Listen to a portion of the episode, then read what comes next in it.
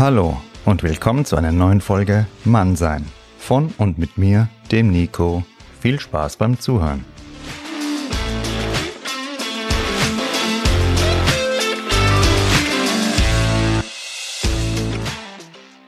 Hallo, ihr Lieben, oder wie man in Frankfurt sagt, Ei Gude. Und schön, dass ihr dabei seid bei einer neuen Folge Mannsein. Heute geht es um das Thema Charisma. Und ich werde euch das in einer sehr ruhigen Art und Weise erzählen, weil Charisma, ja, da geht's um Ruhe und eine klare Ausstrahlung. Und ich würde sagen, wir legen direkt los und knüpfen an das Beispiel aus der letzten Folge an. Am Ende der letzten Folge hatte ich euch ja von dem Silberrücken erzählt, wie er genüsslich und frei von jeder Hektik seinen Bambus kaut und die Gruppe dabei immer in seinem wohlwollenden und abwiegenden Blick hat.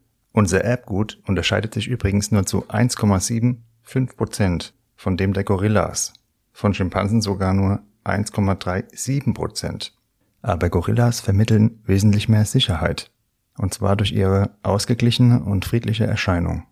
Bei verschiedenen Untersuchungen, meine lieben Freunde, wurde übrigens festgestellt, dass das Erbgut von Männern näher an Affen dran ist als das Erbgut von Frauen. Ich bin schwer geschockt, weil wer hätte das bitte schon gedacht, dass wir mehr Affen sind als die Ladies?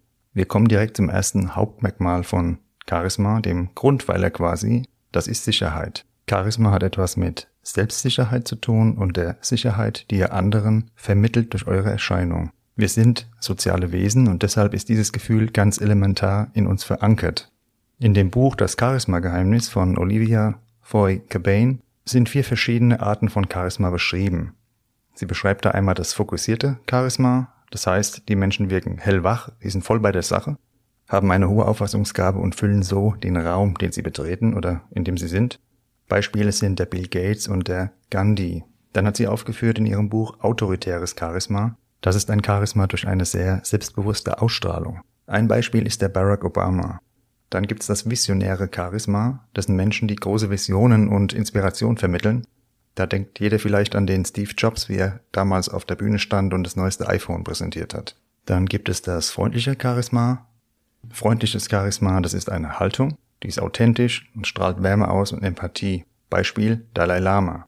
Wenn ihr jetzt also diese Beispiele gehört habt, dann könnt ihr mal kurz überlegen, in welchem Bereich davon ihr eure Stärken seht und ja, wo ihr vermutet, was ihr vielleicht ausbauen könntet.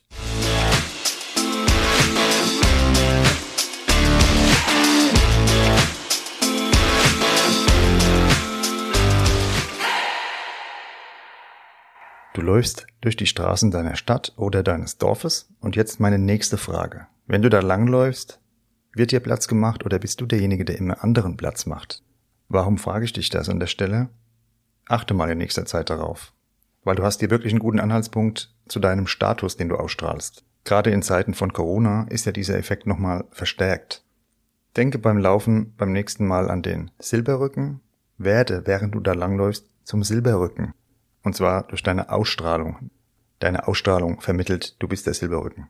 Und durch diese Erscheinung, Ausstrahlung, läufst du das nächste Mal durch die Fußgängerzone wie Moses durch das Rote Meer.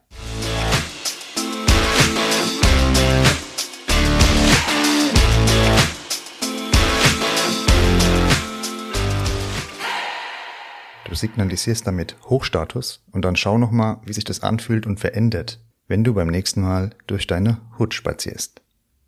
Charisma ist immer Hochstatus, beziehungsweise Hochstatus ist ein Zeichen von Charisma, ein Merkmal davon. Ich hatte euch in einer Folge ja schon mal gesagt, fake it till you make it, wenn ihr noch unsicher seid. Das gilt auch hier. Du kannst mit einem aufrechten Gang und langsamen Bewegungen bewusst einen Hochstatus herstellen. Natürlich, wenn du dich wie ein Häufchen Elend fühlst, ist es nicht leicht, das ist mir auch klar, aber deine Körpersprache oder Körperhaltung hat Auswirkungen auch wie du dich fühlst innerlich, von daher kannst du das gegenseitig beeinflussen. Warum sind langsame Bewegungen so wichtig? Das kann ich dir sagen, denn der Leader, und du bist dein Leader, der vermittelt, dass er Herr ist über Raum und Zeit.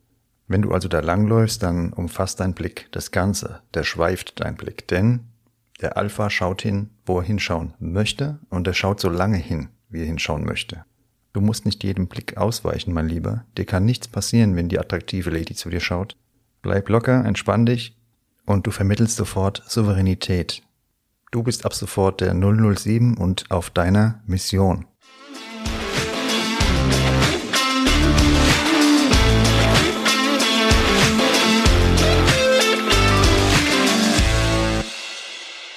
Kleine Info am Rande, meine lieben Freunde, am Tischende sitzt in der Regel der Chef, die Chefin oder ja, liebe Diverse, ihr seid auch mit im Boot oder einer von euch, ist alles okay. Und aus der Geschichte war es schon so, dass rechts daneben der Rang höhere saß, beziehungsweise sitzt.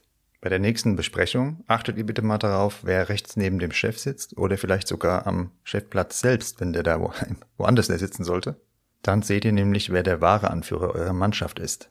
Wenn jetzt einer der Plätze frei sein sollte, dann kannst du dich gerne mal dahinsetzen und die nächste Zeit schauen, was passiert. Platz oder Raum hat deshalb so viel Bedeutung, weil Platz schon immer Macht bedeutet hat. Also viel Platz bedeutet viel Macht. Wenn ihr wieder mal in den Urlaub fahrt mit der Bahn oder im Flieger sitzt, dann schaut euch eben die Plätze an von der ersten und der zweiten Klasse. Raum, Beinfreiheit, die spielt da eine große Rolle bei diesen Plätzen. Und ab sofort nehmt eure Ausstrahlung nur noch Platz in der ersten Klasse. Ihr versteht, was ich meine? Durch euren Stand, durch euren Gang und was ihr ausstrahlt, nehmt ihr eben Raum ein oder nicht, meine Lieben. Raum und Zeit gehören zusammen.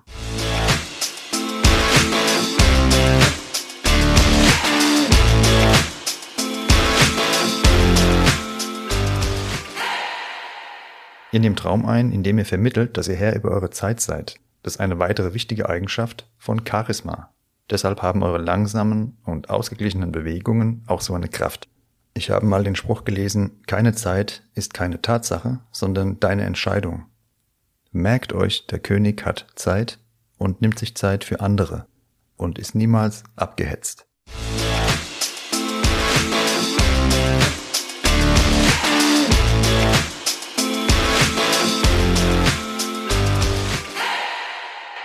Schau mir in die Augen, Kleines. Ja, Blickkontakt habe ich gerade schon angesprochen, ist ganz wichtig. Das ist ein großes Merkmal oder ein wesentliches Merkmal von Charisma und Hochstatus.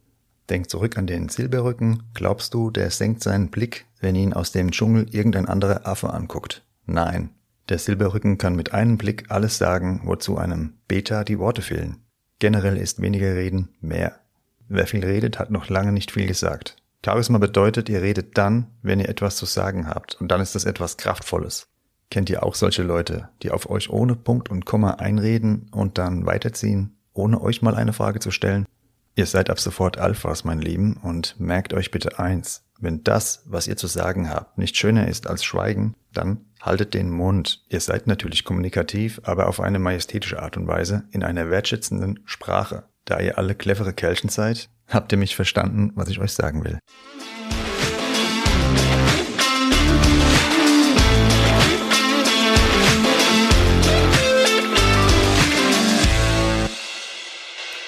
Stellt euch vor, ihr seht zwei identische, optisch identische Charisma-Könige, nenne ich die mal. Also zwei Typen stehen vor euch und auf den ersten Blick seht ihr keinen Unterschied. Einer von beiden ist allerdings echt, der andere nur fake. Jetzt verrate ich euch mit einem Zitat von dem Dirk Dautzenberg, wie ihr beide voneinander unterscheiden könnt. Und zwar lautet das, einen Menschen erkennt man daran, wie er sich benimmt, wenn er sich nicht benehmen muss. Schon in der ersten Folge hatte ich euch gesagt, dass man viel daran erkennen kann, wie ihr euch gegenüber Menschen verhaltet, die euch nichts geben können, von denen ihr keinen Vorteil zu erwarten habt. Freundlichkeit ist eine Haltung. Denkt daran, wenn ihr an Charisma denkt, denn ein Arschloch, sorry Leute, hat kein Charisma. Jetzt habe ich eine Frage, und zwar, wie schätzt du dein eigenes Charisma aktuell ein? Was sind deine Quellen, die dich da noch irgendwie behindern? Wenn du dein Leben nämlich so eingerichtet hast, wie es dir gefällt, dann ist Charisma eine logische Konsequenz daraus.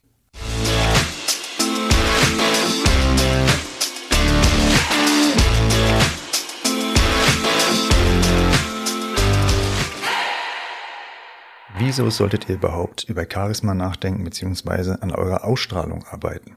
Ihr habt bestimmt schon was von dem Gesetz der Anziehung gehört. Was ihr ausstrahlt, zieht ihr an und eure Ausstrahlung, die spiegelt sich umgekehrt oft in anderen.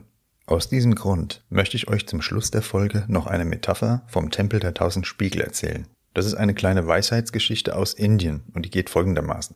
Da gab es den Tempel der tausend Spiegel. Eines Tages kam ein Hund in den Spiegelsaal des Tempels und er bekam Angst, als er die ganzen Hunde da gesehen hat in den Spiegeln. Da sträubte er das Fell, knurrte, fletschte die Zähne und ist rausgerannt. Ab diesem Zeitpunkt hat der Hund gedacht, die ganze Welt besteht aus knurrenden und bedrohlichen Hunden. Einige Zeit später ist dann ein anderer Hund in den Tempel gelaufen und der hat sich gefreut, dass er so viele Hunde da sieht in den ganzen Spiegeln. Heißt, der hat mit dem Schwanz gewedelt, ist da fröhlich rumgesprungen und ist aus dem Tempel rausgelaufen und ab dem Moment hat er gedacht, die ganze Welt besteht aus freundlichen, netten Hunden, die ihm wohlgesonnen sind. Meine Anregung zum Ende dieser Folge lautet deshalb, wenn du rausgehst, denk an den Spiegelsaal. Alles, was du da siehst, wenn du vor die Tür gehst, sind Spiegel. Die ganzen lieben Leute, mein Freund. Deshalb sende nur aus, was du auch selbst empfangen möchtest. Mit deinen Worten, Taten und nonverbal.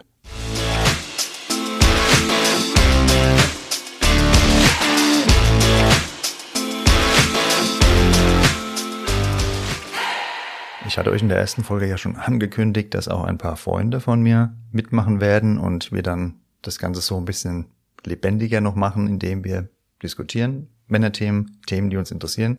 Und ein ganz wichtiger Punkt, wenn es um das Thema Männer geht, sind Freundschaften. Und in der nächsten Folge möchte ich deshalb mit meinem sehr guten Freund, dem Michael, über das Thema Freundschaft reden. Und der Michael ist nicht nur ein geiler Typ und ein sehr guter Freund, sondern der Michael hat auch einen Bizeps, um den keine Smartwatch passt. Denn ihr wisst ja, Informatik ist wenn die Smartwatch um den Bizeps passt, meine lieben Freunde. Bis bald und bleibt stabil. Euer Nico.